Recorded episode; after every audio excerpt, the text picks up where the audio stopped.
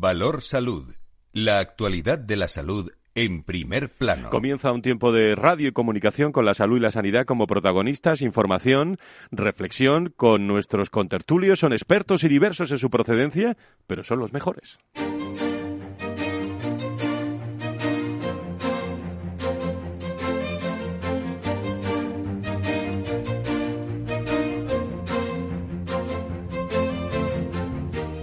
Valor Salud es un espacio de actualidad de la salud con todos sus protagonistas, personas y empresas. Con Francisco García Cabello.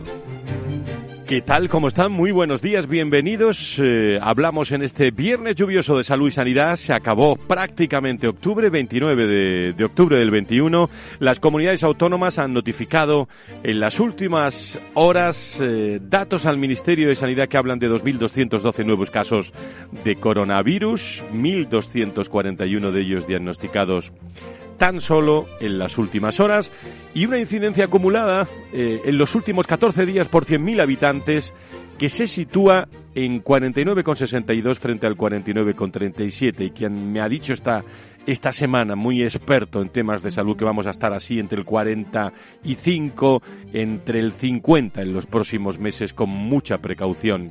En el informe de las comunidades autónomas al ministerio también se han añadido 33 nuevos fallecidos de los que nos tenemos que acordar todos, todos los días. España acumula ya 5.8.887 infecciones y 87.322 fallecidos desde que comenzó la pandemia. En eh, las regiones, en las comunidades autónomas, han administrado también hasta este último viernes un total de 71.779.466 dosis, exactamente eso de vacunas contra el coronavirus, Pfizer, BioNTech, Moderna, AstraZeneca, Janssen, 38.586 de ellas en las últimas en las últimas horas, en las últimas 24 horas. Esto representa el 99,9% de las distribuidas, que asciende a más de 75.668.176 unidades. Decimos las cifras que no se debe abusar muchas veces en la radio para que veamos la dimensión en la que nos movemos.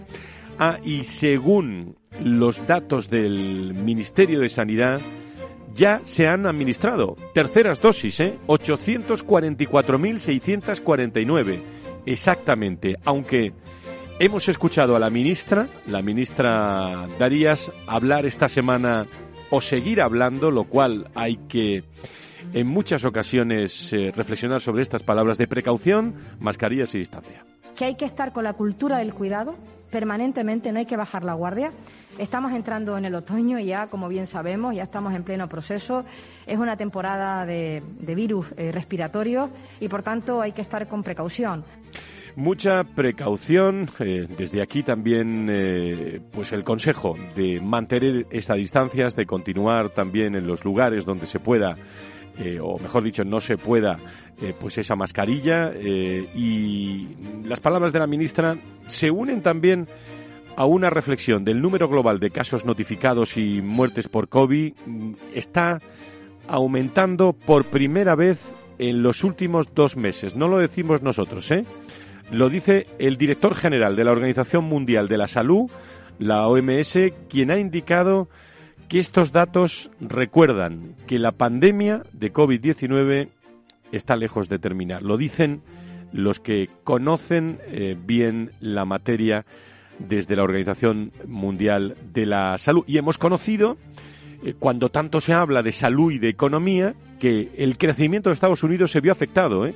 En el tercer trimestre, es una pista, referencia, no lo sé, luego nos lo llevamos a la tertulia, por la variante Delta del coronavirus y los problemas mundiales del aprovisionamiento. En el tercer trimestre, les aporto un dato, el crecimiento del Producto Interior Bruto se ubicó en el 2% en proyección anual, el crecimiento a 12 meses, si se mantuvieran las condiciones al momento de la medición, un repunte de los casos de COVID que trajo según en Estados Unidos, restricciones, retrasos en la reapertura de establecimientos en algunas regiones del país. Un frenazo que es mayor al esperado. ¿eh? Los analistas preveían 2,4% en 12 meses. Además, la expansión es tres veces menos importante que en el segundo trimestre cuando repuntó fuertemente un 6,7%. Estos son datos amigos y amigos esta mañana de Estados Unidos. ¿eh?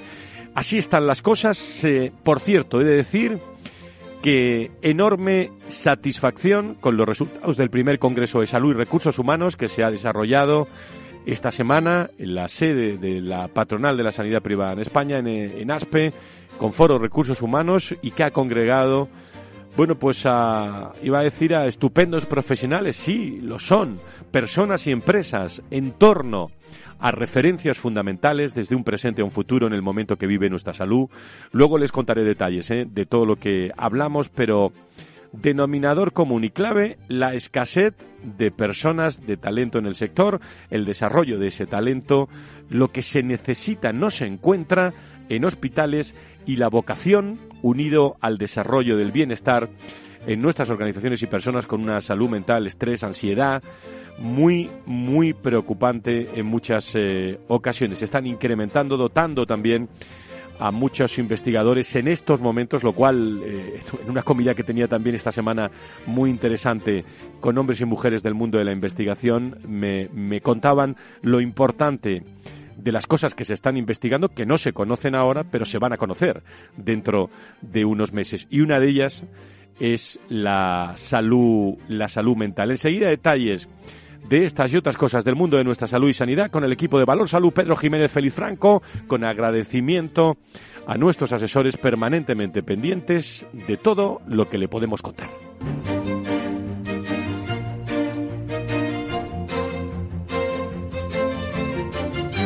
Valor Salud. La actualidad de la salud en primer plano. Abrimos tertulia de la mañana, gran tertulia de nivel con nuestra salud, con nuestra sanidad. Saludo al doctor Mugarza, al director de desarrollo del IDIS, eh, que está con nosotros hoy aquí en directo, lo cual me alegra mucho. Don Fernando, muy buenos días, bienvenido. Muy buenos días, Fran, un placer como siempre. Muchísimas, eh, muchísimas gracias por estar eh, con nosotros. Eh, bueno, estas palabras de la Organización Mundial de la Salud no quiero que sea alarma para nada, ni para nadie, pero están ahí, ¿no? Sí, bueno, y, al final se ha pronunciado, ¿no? Porque efectivamente hay países en los que, claro, la incidencia pues es, es, alta, es elevada, especialmente en los países del este, ¿no? En Rusia y luego en otros países también de esa zona, ¿no? Entonces, bueno, pues hay que, hay que, prestar, hay que prestar atención, ¿no? Eh, no hay que ser alarmista en absoluto, pero sí ser consciente de la realidad, ¿no? Y en ese sentido la realidad nos lleva pues a lo que acabas de comentar, Fran, que tenemos en primer lugar una vacuna que, gracias a Dios, pues está extendida dentro de lo que es la población española, pendiente de esa tercera dosis de que se administre pues en personas susceptibles, inmunodeprimidas, y, en mayores de, de 70 años. Y luego también pues, tenemos otra, otra vacuna que es estupenda, que es la prevención, ¿no? Y eso depende ya de la responsabilidad individual de todos y cada uno de nosotros con las medidas que tú has comentado hace un momento. Y yo creo que esa es la, ese, esa es la salida, en tanto en cuanto no tenemos una solución terapéutica eficaz, quiero decir, y específica frente al virus, que yo sé que la industria farmacéutica, bueno, todos lo sabemos que la industria farmacéutica está trabajando de una forma denodada, pues lo mismo que hizo con la vacuna, con ese posible tratamiento en el futuro. Pues de eso vamos a hablar también en esta tertulia en un momento en el que, bueno, estas noticias nos encanta darlas, sobre todo cuando conocemos a las, a las personas, son colegas nuestros, con tertulios. Saben ustedes que la Junta de la Confederación Española de Organizaciones Empresariales ha elegido en, los últimos días como presidente eh, de la Comisión de, de Sanidad del organismo de representación empresarial a Carlos Rus, nuestro contertulio eh, habitual y presidente de la patronal de la sanidad privada de ASPE y vicepresidente también de esta misma comisión hasta la fecha. Y con este nombramiento, bueno, pues que eh, Carlos, Carlos Rus, asume, eh, bueno, yo diría, el liderazgo de la posición institucional del sector empresarial de la sanidad y la defensa de, de los intereses ante, bueno, lo que ustedes se pueden imaginar, ¿no? Administraciones públicas, diálogo social. Sustituye en el cargo a Cristina Contel, que le mando un abrazo muy fuerte desde aquí, expresidenta de, de la comisión, presidenta de honor de, de ASPE, quien desarrollaba la función desde 2018. Y hasta ahora, Fernando, me agrada mucho saludar también al presidente de, de la nueva comisión de salud de, de ASPE. Querido Carlos, ¿cómo estás? Muy buenos días, bienvenido. ¿Qué tal? Muy buenos días. Un placer acompañaros, saludar también al doctor Mugarza. Eh, te, oigo y se me carga responsabilidad encima de los hombros. Es una gran responsabilidad la que, la que han puesto ahora en mis manos. Entre hoy se lo agradezco enormemente Le agradezco también a Cristina el inmenso trabajo y la gran profesionalidad que ha demostrado siempre en todos los cargos que ha, desempeñado. Y creo que es una, es una gran oportunidad, Fran, para, para trabajar en equipo, eh, para rodearme de, muy buenos compañeros y, asesores y, para, y para poner en valor, poner en valor no el sector solo de la sanidad privada, sino también el sector del medicamento, eh, el sector veterinario, todos aquellos sectores, seguro de salud, eh, sociosanitario, que están presentes en, esta comisión, que son muchos sectores, que representan el 8% del PIB, que dan, en más, que dan empleo a más de 800.000 profesionales y que muchas veces estamos ahí como un gran desconocido y creo que, debemos de salir a la luz. Eh, ¿Por dónde empezar, Carlos, cuando uno lo le nombra presidente de, la Comisión de Sanidad con un equipo eh, alrededor de gente también muy conocida del sector de la salud y la, y la sanidad, pero siempre hay algunas prioridades, y tú como presidente también de la patronal lo conoces, eh, ¿por dónde empezar en estos momentos? Creo que primero desde un punto de vista operativo, lo primero que quiero hacer es reunirme con los, representantes de cada sector, eh, agrupadamente, y que entre todos decidamos eh, hacia dónde queremos ir. Lo digo desde el punto de vista operativo y desde el punto de vista yo creo que la comisión tiene que ser un punto de encuentro para dar a conocer las, preocupaciones, la actualidad, los triunfos, los, eh, de, cada uno de los sectores que la, componen. Y después si hay algunos que ya tenemos identificados, ¿no? Como es, por ejemplo, la escasez de profesionales, la escasez de profesionales que es muy importante, o la continua variabilidad que tenemos, por ejemplo, en la industria farmacéutica respecto a las políticas por parte, de, por parte del gobierno. Yo creo que estamos en un momento eh, complejo donde la sanidad y el, evento empresarial pues nos sentimos en parte atacados eh, y yo creo que nuestra batalla no puede ser el enfrentamiento, sino tiene que ser con cifras y con datos como los que tú hablabas esta mañana hablando de la pandemia, pues poner, poner blanco sobre negro lo que este sector aporta a la sociedad española. Fernando. Sí, hola Carlos, ¿qué tal? Buenos días. La verdad es que, como siempre, es un, un placer darte la enhorabuena. Ya te lo dije personalmente, pero lo hago ahora públicamente y daros también la enhorabuena tanto a Fran como a ti por la organización de, ese foro ¿no? de recursos humanos y, de salud que me, se lo comentaba. Ahora hablaremos, ahora hablaremos de eso. Bueno, eh, respecto a lo que estabais hablando, eh, eh, hay un aspecto que desde la Fundación IDIS venimos también, pues eso, moviendo desde hace tiempo, ¿no? Ya todos sabemos que la Fundación IDIS es un entorno multi-stakeholder, ¿no? Multidisciplinar, ¿no? Donde tienen cabida no solamente la parte asistencial o aseguradora, sino que está representada también la industria farmacéutica, está representada la industria de tecnología sanitaria, servicios, en fin, etcétera, etcétera. Nosotros siempre abogamos por, el, por la defensa del emprendimiento privado en sanidad, ¿no? que en definitiva es, es, el foco que tú estás poniendo en este momento con la presidencia. Y consideramos que es, que es fundamental porque se habla en este país muchísimo de, de la aportación del turismo, y es verdad, con, con esos, esas cifras y esos porcentajes sobre el PIB, pero lo que nos acabas de, decir, Carlos, pues es importantísimo. Fíjate, fíjate eh, ese 8% que, que creo que te he entendido que supondría, o incluso a lo mejor algo más, ¿no? Por lo tanto, yo creo que tienes ahí una tarea, una tarea ingente eh, y, tremenda, ¿no? Y luego otro aspecto también que, comento para que hagas también algún comentario relacionado con la relación intersectorial, ¿no? Que yo creo que es importante también, ¿no? Que la sanidad en definitiva se abra también a otros sectores, porque cuantos más nos conozcan, lógicamente mejor será y mayor será la defensa de un sector que está necesitado precisamente de esa, de esa defensa, ¿no? En tantos aspectos que son todos aquellos que vienen marcados por el manifiesto que hemos lanzado desde la Fundación IDIS. Es una reflexión, Carlos, que te invito a que la complementes y a que la completes. Sí, no, mira, de hecho, de los primeros pasos que estamos dando, eh, Fernando, y de las primeras reuniones que, tengo previstas es con la, con la, Asociación Nacional de, Autónomos, con ATA. Eh, y, luego tenemos un escenario que yo creo que, tenemos que, utilizar, que empezar más esa pista, que es el, Comité Ejecutivo y la Junta Directiva de Lo tenemos eh, todos los sectores, todos y tenemos que, dar eh, un pequeño paso adelante y transmitir la información porque es llamativo. Cuando nosotros vemos que este sector supone el 8% del PIB, yo no sé si os ha sorprendido, ¿eh? pero a mí me sorprendió mucho. Sí, la verdad es que... No, no, perdona, que te, he interrumpido. No, no, y, que damos empleo a, a 800.000 profesionales de forma directa, forma directa. Eh, está claro que en próxima junta directiva de, de COE tenemos que poner en valor este sector y tenemos que dar a también cuáles son nuestras preocupaciones. Tenemos que tener, yo creo que una mayor interlocución, como bien dices, con otros sectores y esta es una responsabilidad desde este cargo pues eh, tenemos que asumir. ¿no? Sí, porque además, eh, no se da la sensación, a mí por lo menos me la ha dado desde hace ya bastante tiempo, de que como es lógico, eh, pues nuestro entorno de, referencia dentro de la, administración y de las administraciones es el Ministerio de Sanidad o las consejerías correspondientes en las diferentes comunidades autónomas, ¿no? Pero yo creo que uno de los deberes que hay ahí y, necesitará una ardua dedicación por, tu parte y por vuestra parte, por el equipo, es abrirse a otros ministerios, a otras, a otras consejerías, ¿no?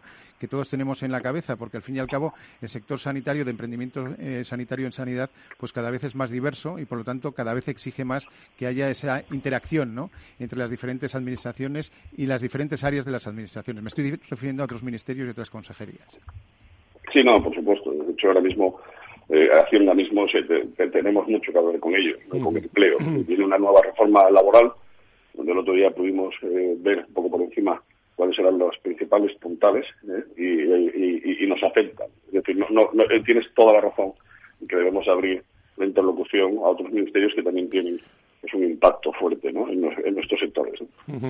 Bueno, se refería, se refería Fernando también, eh, vamos a dedicar la segunda parte del programa mucho a, eso, una buena iniciativa en la que pues aportamos todo lo que supimos desde el Foro de Recursos Humanos con, eh, con ASPE, con profesionales en el primer encuentro de recursos humanos y eh, salud, que yo creo, Carlos, que hay muchos motivos para, para estar muy satisfechos y pensar en el futuro. ¿eh? Sí, hombre, y estar muy satisfecho primero por el alto nivel de los ponentes. Y ahí, Fernando, me gustaría eh, pues, eh, eh daros las gracias por la participación de, Juan. Se, le escucha y se aprende siempre. Siempre, siempre tiene un punto de vista eh, que es interesante, siempre aporta. por otro lado, poder contar con ponentes de altísimo nivel eh, que han sido protagonistas en la pandemia y escuchar escuchar de, ellos mismos cómo lo han vivido, cuáles han sido las circunstancias de la gestión de unos profesionales que lo han dado todo y unas circunstancias que han sido extremas, que no son habituales y que normalmente no podemos pedir a nuestros profesionales.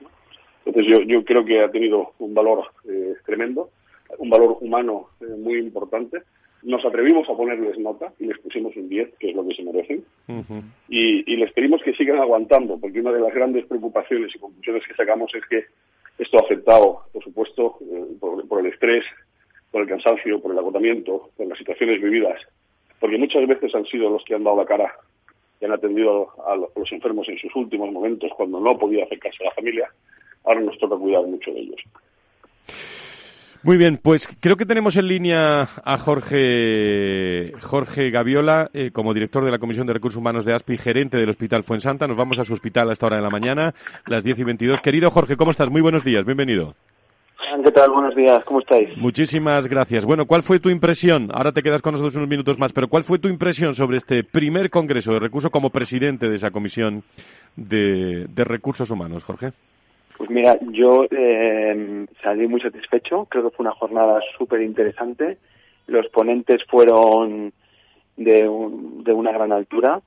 Pudimos reunir, por un lado, gente que está en el día a día, en, la batalla, gente, proveedores que aportan soluciones y, y fue muy interesante la charla final del doctor Abarca y de Carlos Ruz, fue el colofón eh, perfecto para una jornada que yo creo que se nos hizo corta a todos. Ya estamos deseando eh, ya estamos deseando una segunda edición. El doctor, con esa sensación. Bueno, pues la organizaremos ¿eh? Con, eh, con más amplitud de miras, como me gusta a mí muchas veces, pero eh, Fernando y Jorge y, Carlos, cuando hablábamos de ese, bueno, lo, bautizamos como cara a cara entre el presidente de, de ASPE y el presidente de IRIS, pero dos profesionales eh, en un día importante para el doctor Abarca porque se entregaban los eh, Abarca Pfizer, eh, Abarca Price, Abarca Price, perdón, y, que bueno, pues estaba allí con nosotros, estaba allí con nosotros y me parece me parece destacado cuando él habló de otra forma de lo mismo que se habló en el Congreso, de, muchas veces de esa escasez de talento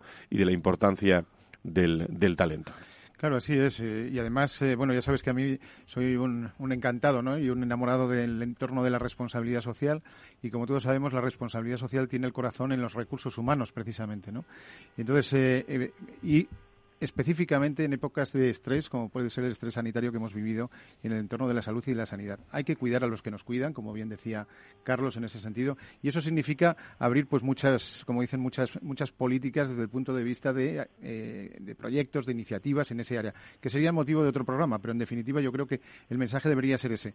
La parte de recursos humanos es el corazón de la responsabilidad social y, por lo tanto, en sanidad debería de ser protegida y cuidada, cuidando a los que nos cuidan especialmente. Muy bien, Jorge, eh, como sé que te tienes que marchar también, en ¿algún detalle más de, este, de este congreso? Los grandes titulares están ahí, la participación de directores de recursos humanos, de, proveedores, de hombres y mujeres del mundo de la salud y la sanidad, que nos deja bueno, como muchísimos eh, titulares, pero una necesidad que es seguir profundizando ¿eh? desde las iniciativas y especialmente la comisión que, que tenéis de, de, lo que está ocurriendo en el mundo de las personas y la salud, ¿no? Y mira, yo eh, siempre tuvimos un congreso eh, meses antes del COVID y ya apuntábamos un poco hacia dónde iba la tendencia, cada vez más gestión del talento, aprovechar la vocación y encauzarla para conseguir los fines de la organización, una tendencia de humanización en la gestión de recursos humanos, un apoyo a la tecnología y la verdad es que de, de una manera eh, de una manera eh, muy drástica el, el, COVID ha acelerado todo. Uh -huh. eh, la realidad ha sido que nos hemos apoyado mucho en la tecnología, que los departamentos de recursos humanos se han acabado poniendo en el centro de la organización y, y, hemos visto la valía de la vocación de los profesionales sanitarios que tenemos. Parece ahora que con el COVID ha terminado todo el problema y, yo sí, creo que sí. todo el mundo tiene que ser consciente que ahora mismo los departamentos de recursos humanos y las organizaciones sanitarias tenemos mucha presión porque tras el COVID tenemos una nueva ola de gente uh -huh. que no ha sido atendida durante el COVID y que ahora mismo sí, que no hay que olvidarla. necesidad, uh -huh. tiene necesidad de, urgente, estamos uh -huh. con muchísima actividad y tenemos un gran problema con la escasez de los profesionales. Pues Jorge, eh, Jorge, como no tenemos más tiempo... Y te, y te apunto sobre el último, sí, Fran, y al personal que ha estado súper saturado, ahora mismo no tenemos personal y, y, hay mucha carga de trabajo, escasez total. y demás. Jorge, muchísimas gracias. ¿eh? Eh, seguiremos hablando de, de, todo esto. Eh, nuevo presidente, Carlos, Carlos Ruz, presidente de, de la Comisión de Salud de, de, la Confederación de Empresarios. Muchísimas gracias por estar con nosotros. Muy buen fin de semana largo. Muy bueno, muchas gracias a vosotros y buen fin de semana. Muchas gracias. Enseguida, a vuelta de pausa, seguimos profundizando en este congreso y tenemos con nosotros a uno de los grandes buscadores de, de hombres en el sector de la salud, bueno, y de mujeres también.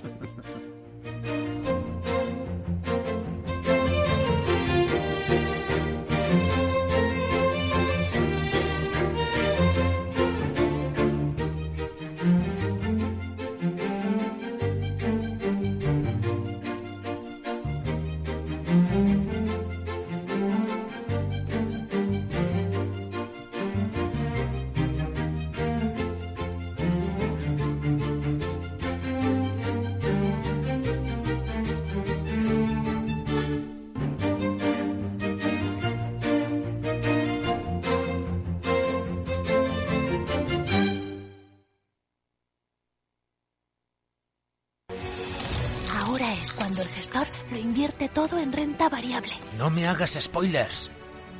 Renta 4 Banco presenta sus planes de pensiones de cine, los más premiados y con más estrellas del año. Además, si inviertes antes del 31 de diciembre, te bonificamos hasta el 1% de tu aportación. Entra en r4.com o en cualquiera de nuestras oficinas y descúbrelos. Renta 4 Banco, tu banco especialista en inversión. Shh. Perdón. Gestora más premiada por expansión All Fans y líder de la Liga de las Estrellas de Morningstar. Consulta las bases de la promoción en r4.com. Para personas inquietas, Capital Radio. Frente a los impagos, vitamina D, la fórmula de información empresarial exclusiva de Informa para minimizar los riesgos y facilitar la toma de decisiones.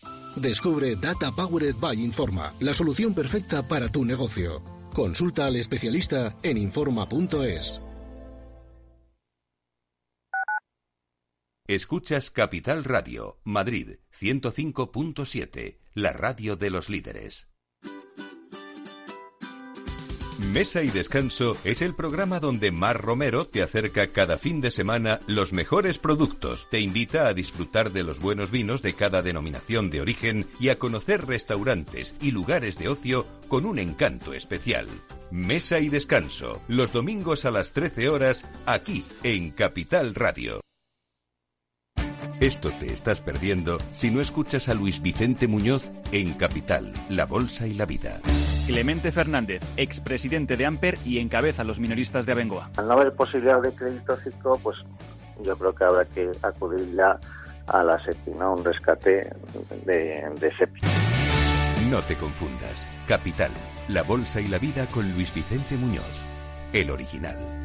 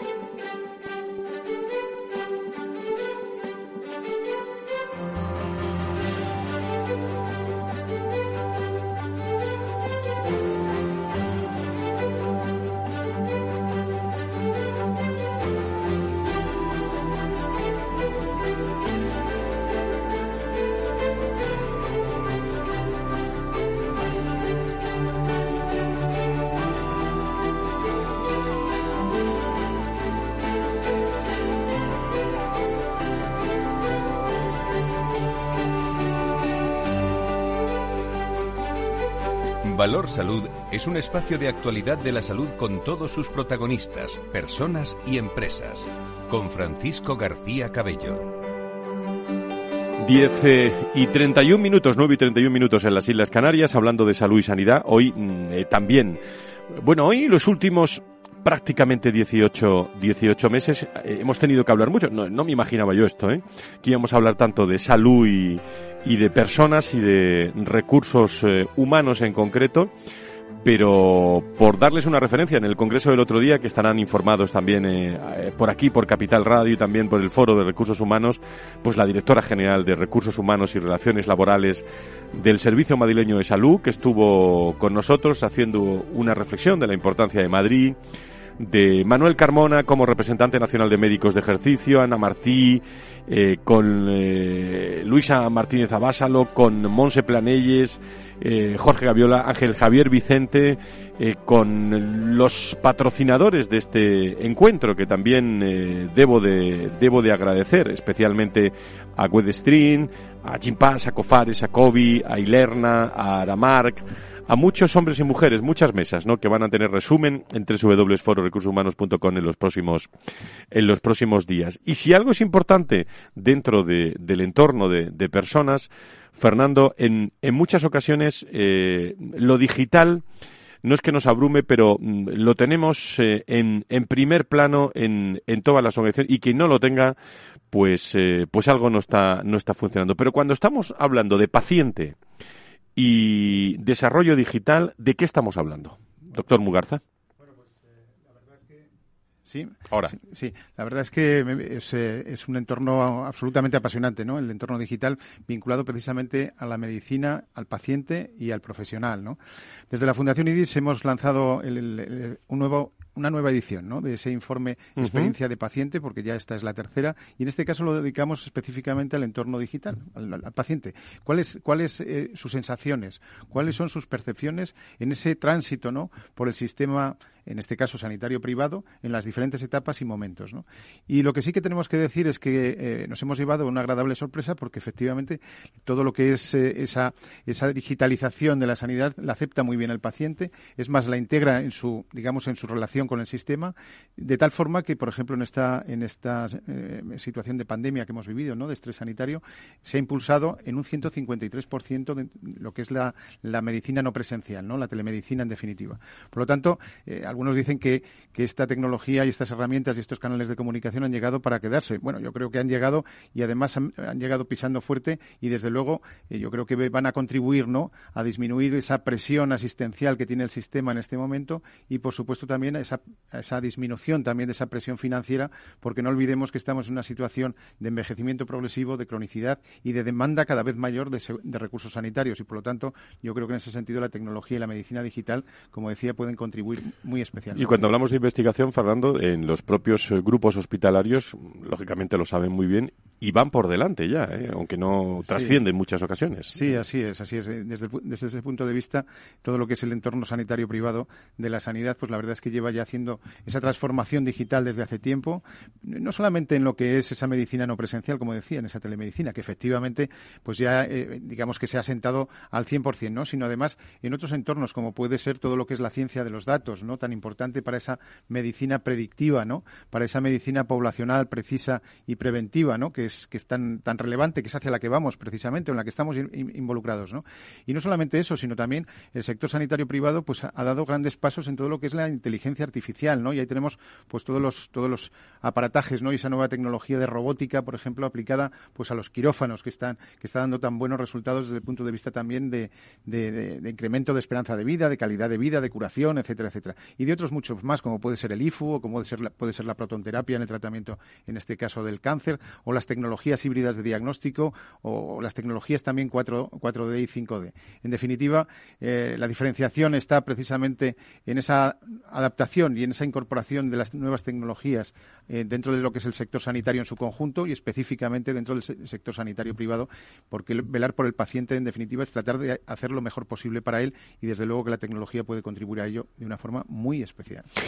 Pues me parece un tema trascendental el que, el que ¿qué, planes tenéis en, en IDIS en las próximas, eh, antes de cierre de, de, año? Porque los planes para el año que viene son interesantísimos, pero por dar alguna referencia. Pues mira, una referencia clara y evidente va a ser a, mediados de este mes de, noviembre, que, eh, bueno, coincidiendo además en, en, el momento, en la época en que se, en que se desarrolla internacionalmente el Día de la Calidad, ¿no? La Semana de la Calidad, nosotros vamos a hacer entrega de las nuevas, eh, de los nuevos reconocimientos, ¿no? De ese sello QH, Quality Healthcare, ¿no?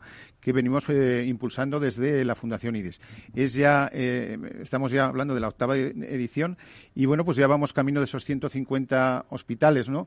Públicos y privados, insisto, públicos y privados que han conseguido alguna de las acreditaciones en sus diferentes categorías. Por lo tanto, es un día muy especial, no solamente para nosotros, sino para, lógicamente, no solamente para los que reciben ese reconocimiento, sino para todos aquellos que se han presentado. La calidad es un tema esencial y dentro de los resultados sanitarios y, de salud, indiscutiblemente, la calidad, la seguridad, la resolución asistencial, la eficiencia y el acceso y la experiencia del paciente son indicadores clave. Pues estamos hablando, Fernando, eh, porque está trascendiendo también ese Congreso de Recursos Humanos eh, que hemos tenido en el que participó tu presidente, como presidente de IDIS también el doctor eh, Abarca. Y si hay dos personas que yo quiero mucho en este sector y que quiero que saludes también, porque tú, yo estoy seguro que las quieres también, es el, me permites, ¿no? El profesor Truchado, el gran, gran experto eh, consultor internacional, Executive Ser, Eurogalenus, consejero del campo de salud y de las ciencias y que estuvo presente y está muchas veces presente en este programa y al cual eh, saludo. Esa es la primera. Eh, don Luis, encantado de saludarle. Muy buenos días, bienvenido. Buenos días, muchas gracias, muchas gracias Fran y, un abrazo para Fernando también.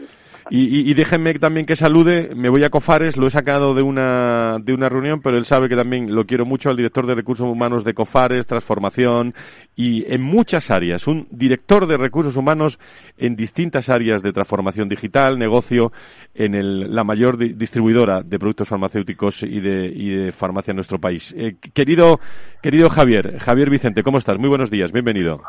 Muy, buenos días, Fran. Así da gusto las presentaciones, ¿eh? Como se nota.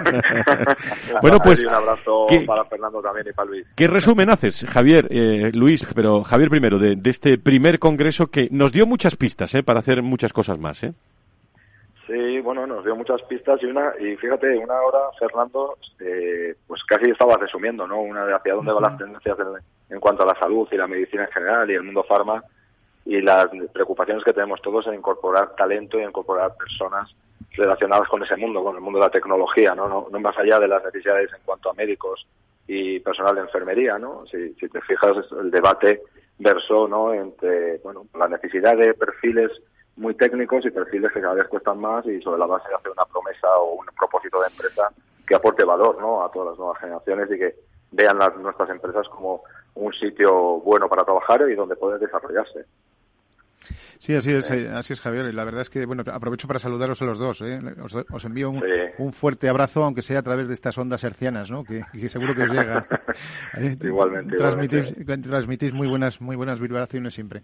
Oye, una cuestión, porque estuve, quiero decir, estuve asistiendo en remoto, ¿no? Precisamente al Congreso. Y una de las cosas que me llamó la atención es todo el tema de lo que es la captura y la retención del talento, ¿no? Y yo creo que ese aspecto es muy importante, ¿no?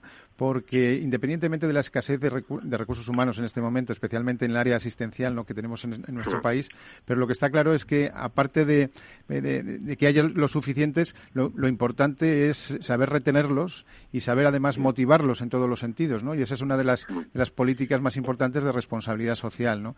¿Cómo, cómo lo veis desde, desde COFARES, desde el sector farmacéutico? Y también, lógicamente, le, le hago extensiva la pregunta a Luis, a Luis Truchado que es también un gran, bueno, es el gran experto en recursos humanos en el sector de sanidad y de salud. Pues mira, yo si quieres, te, cuento, porque además fue debate debate hace no mucho en nuestro comité de dirección, ¿no? Hay una cosa que yo defiendo mucho y es escuchar escuchar a, tus empleados, ¿no? Lo primero que tienes que hacer es escuchar lo que están demandando. Es un poco como tu grupo de amigos, ¿no? Tú te vas de tu grupo de amigos porque no te aportan valor, no te aportan, eh, vamos a decir, lo que tú estás buscando o realmente, bueno, grupo de amigos me refiero al grupo social, ¿no?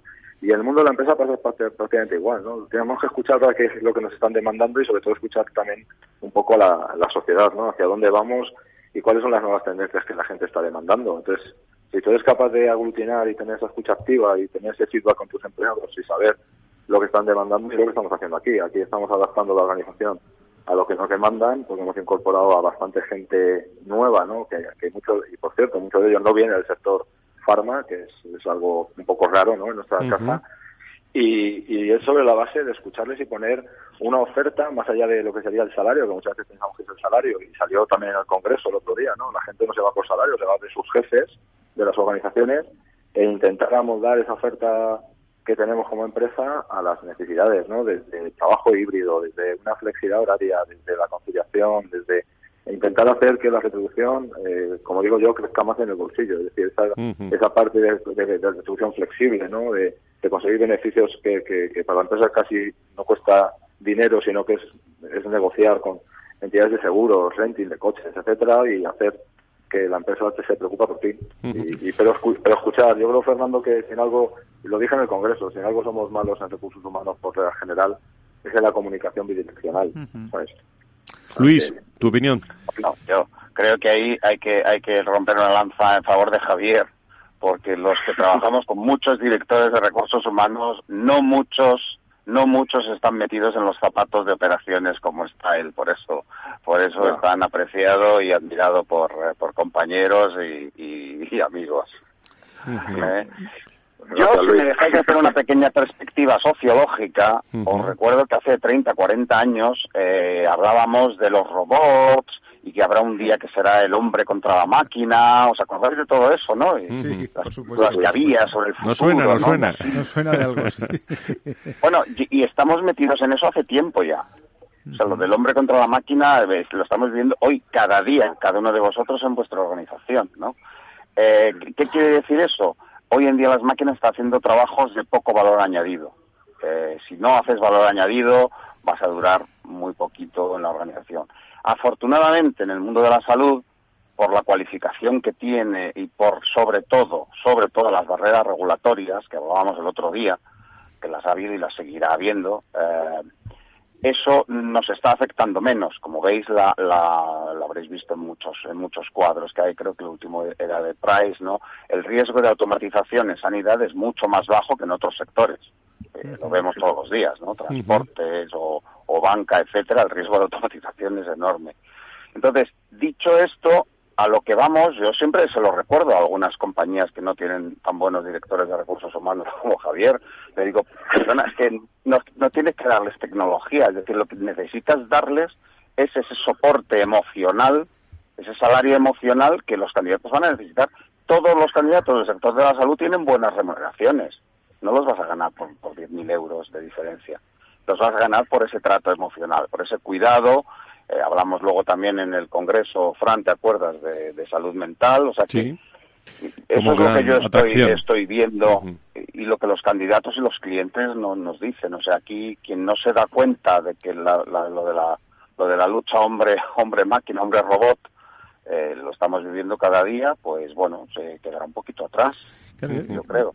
Yo eh, tengo, tengo también un, comentario, ¿no? Porque, oye, pues eh, estoy también próximo, como aunque sea por mis hijos, ¿no? Por la, por la gente joven, ¿no? Y es curioso, esto que decías, Luis, tienes toda la razón, ¿no? Ya no se mueve todo tanto por el dinero como por el tiempo, ¿no? Y la posibilidad de gestionar y tener tu propio tiempo, ¿no? Y mi pregunta para los dos va también en ese, en ese sentido. Es, eh, ¿Hasta dónde? ¿Hasta dónde están llegando las empresas en el sector sanitario, en el sector de salud, en temas de conciliación de la vida personal y profesional? Y la segunda, el desarrollo de carrera profesional, que también es un tema que se valora muy mucho a la hora de, bueno, pues de llegar a un puesto de trabajo en el sector en cualquiera, pero en el sector sanitario, evidentemente también. Pues una para cada uno y os pido brevedad, que nos queda todavía mucho tema.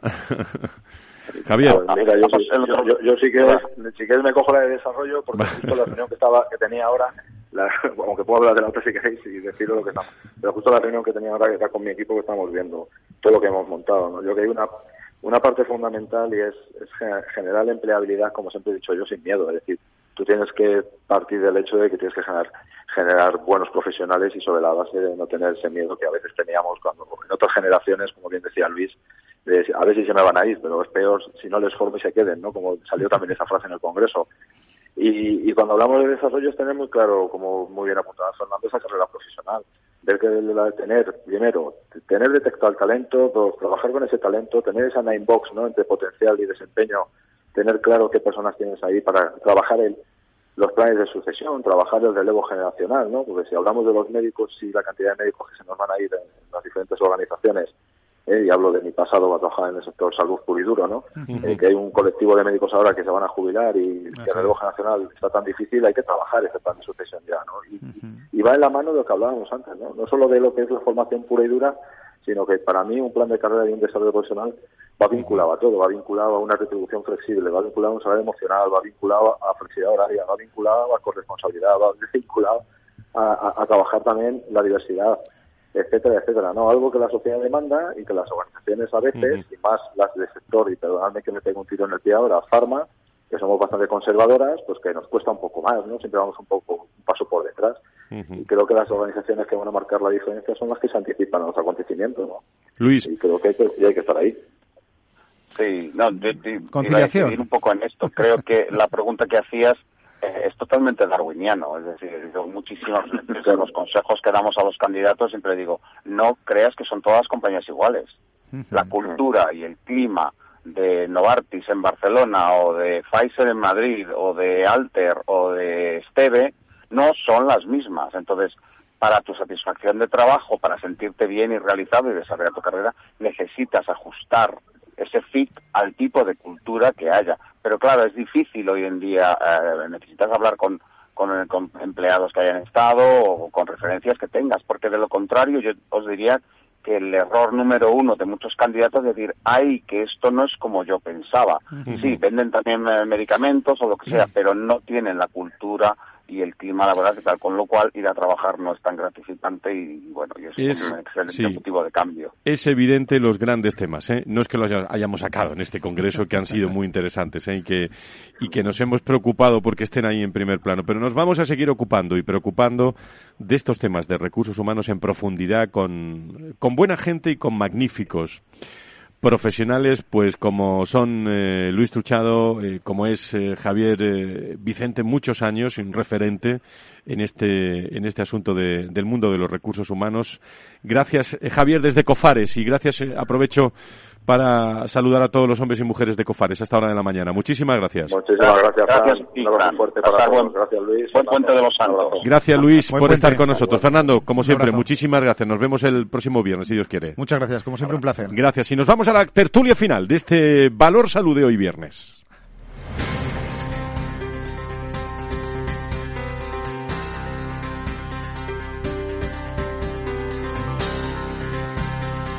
Valor Salud desde la actualidad. La salud al alza.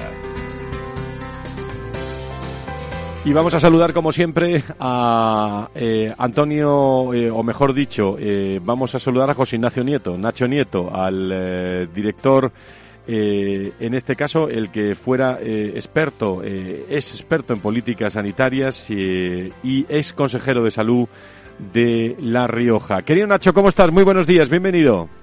Buenos días, Fran, buenos días a todos. Qué bien se te oye, qué bien, se te oye. seguimos bien, sí, bueno, bueno. De este mundo, de este mundo sabes tú mucho, del que estábamos hablando, del mundo de los recursos humanos. O sea que prepárate para el congreso del año que viene, ¿eh? oh, encantado. Estuve el otro día siguiendo la parte que pude, pero bueno, se me ocurría ahora cuando les, cuando les estaba oyendo que muchas veces también hay algunas cosas que, se, que están muy claras y que son verdad, pero eh, que da la sensación que estamos pensando en determinados perfiles o en, directivos o en, o en, partes del sector sanitario que no son el directamente asistencial. ¿no? Yo creo que ahí también los problemas son un poco, un poco diferentes y las cuestiones que hay que resolver otras importantísimas, pero que, que tienen que hacer que se mm, que se mueva un poco este mundo, que se muevan nuestros, nuestros profesionales. Yo iba a decir que se revolucione un poco, sobre todo en algunos aspectos o en algunas áreas. Antonio Burgueño, eh, proyecto Venturi, experto en la materia en todos los lugares de donde hay eh, proyecto de tecnología, de salud. Ahí está don, don Antonio, entre otras muchas cosas. ¿Cómo estamos? Muy buenos días. Buenos días, Fran. Encantado de saludaros y a todos los oyentes. Estos temas te gustan a ti mucho, lo de recursos humanos. Otro fichaje también para, para. Pero es que no podéis estar todos a la misma hora en el mismo sitio. Si es que ese es el problema para hablar de, estas cosas. Con ganas porque fíjense que yo el, durante mucho tiempo estuve trabajando el tema de, la humanización en Valencia a principio de siglo, válgame Dios. Eh, eh, y hablábamos de la confianza. La confianza era fundamental en cualquier sector, pero en sanitario también, porque ya decía en Entrago, la técnica sin, sin, la parte humana no sirve para nada, la parte humana sin la técnica tampoco. Y ahí está la esencia del buen profesional, de las buenas relaciones, los valores, etc. Es apasionante el mundo de los recursos humanos. Eh, ¿Qué temas queréis destacar en este, en este final, eh, Nacho, como eh, asuntos que, que te ocupan y te preocupan. En la tertulia del otro día que tuvimos al final con el doctor Abarca, con Carlos, hablaban de bueno que, vamos a tener que seguir conviviendo ¿no? con, con, esta, con esta pandemia en unas tasas también de incidencia entre el, el 45, 55 y unos días abajo, arriba, ¿no?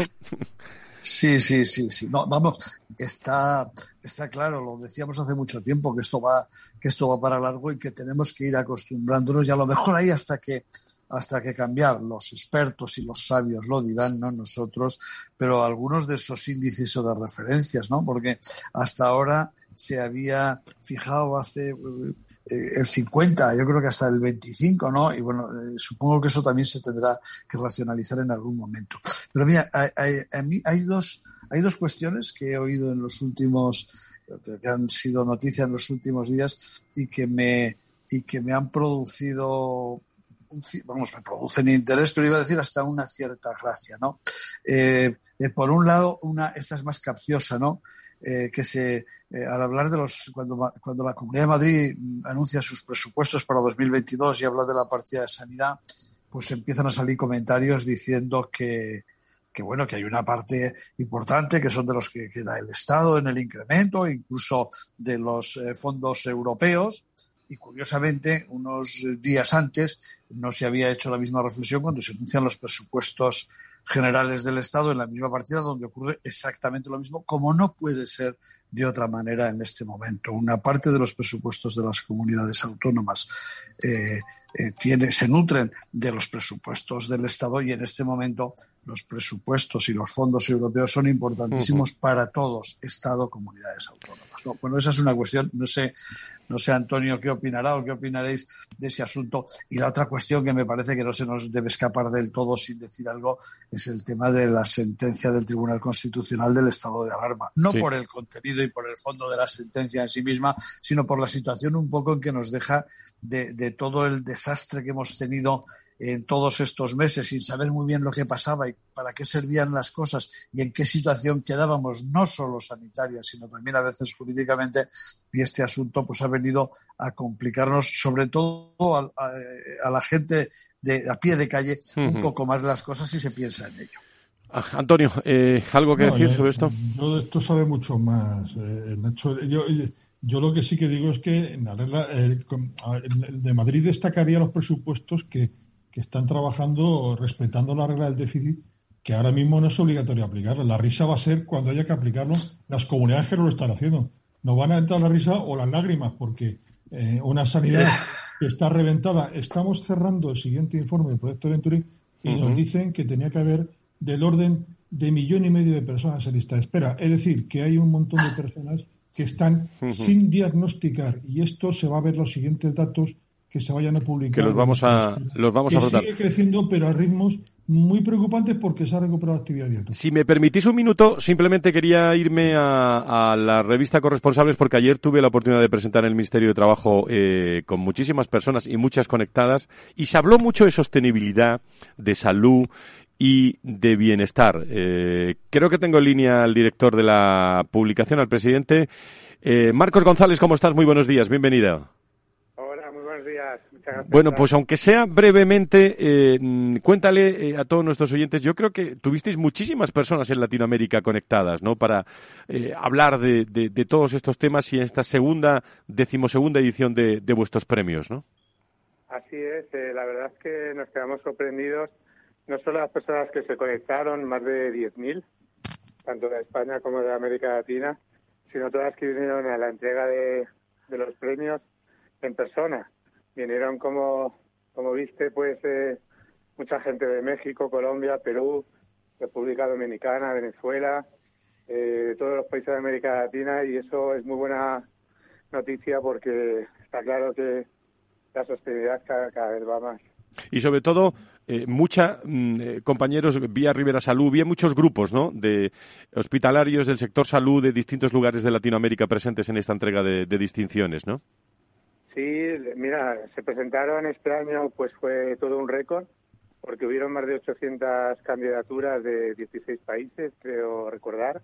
Y, y lo bueno que tienen los premios corresponsables es que reconocen a todo tipo de organizaciones, pequeñas, medianas, grandes, y las privadas, públicas, sin ánimo de lucro, y al final es un jurado compuesto por más de 90 académicos de todos los países de habla hispana quienes deciden los, los premiados, ¿no? Y la verdad, muy contentos porque después de un año eh, de pandemia tan duro, pues volvimos a poder celebrar la gala a nivel presencial eh, en el Ministerio de Trabajo y, fue todo un éxito y muy contentos porque al final lo que intentamos, como sabes, en Corresponsables es dar a conocer todo lo que se hace bien para que mejoren las cosas, ¿no? Pues mucha salud presente en, y mucha sostenibilidad en esos premios. Por eso quería, disfrutamos allí también con vosotros. Muchísimas gracias, Marcos, por estar aquí y por invitarnos a presentar este acto. Muchísimas gracias. Muchas gracias, Fran. A seguir así. Un abrazo.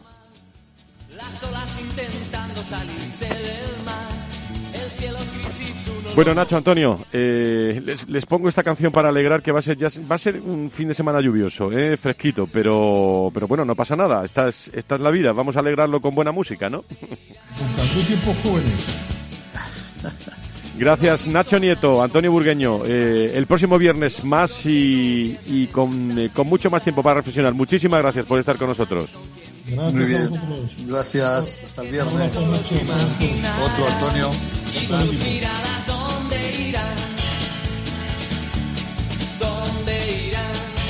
Y a todos ustedes, queridos amigos, muchísimas gracias por estar aquí en Valor Salud, en eh, Capital Radio. El próximo viernes, más salud y sanidad contado de otra forma. Va a llover, sí, pero no pasa nada. Esta es la vida. Pues mucha precaución, mucha salud para todos.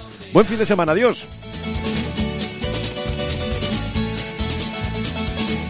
Valor Salud. La actualidad de la salud en primer plano todas las semanas con sus personas y empresas. En Capital Radio, con Francisco García Cabello.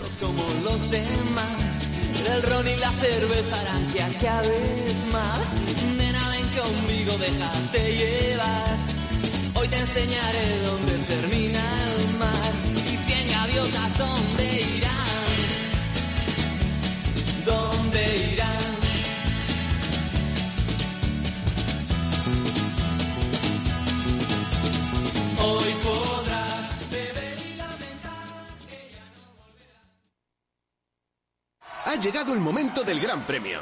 Vamos a llamar a un número aleatorio. Vaya, no contestan. ¿Pensarán que somos una compañía de teléfono de esas que te llama a cualquier hora? En O2 no te molestamos con llamadas comerciales. Fibra 300 megas y móvil 25 gigas por 38 euros. Infórmate en odosonline.es o en el 1551. Si estás pensando en comprar una casa, entra en cuchabank.es y accede a nuestra oferta hipotecaria. Cuchabank, el banco de tu nueva casa. Mamá, hoy no salgo, me quedo estudiando. Sorprendente, ¿verdad? Como el aniversario de Hipercor y el supermercado El Corte Inglés. Con un 70% en la segunda unidad en primeras marcas, un 25% de regalo en miles de productos y 650.000 euros en premios. En el aniversario de Hipercor y el supermercado El Corte Inglés. En tienda web o app. ¿Qué es ir más allá? Con Arval podrás llegar donde te propongas de la forma más sostenible y darle a tu empresa todas las soluciones de movilidad que necesite, asesorando con las mejores opciones de movilidad para las distintas necesidades de tu flota, con vehículos electrificados, bicicletas, coche compartido. Arval, la transición energética arranca aquí. Más información en arval.es.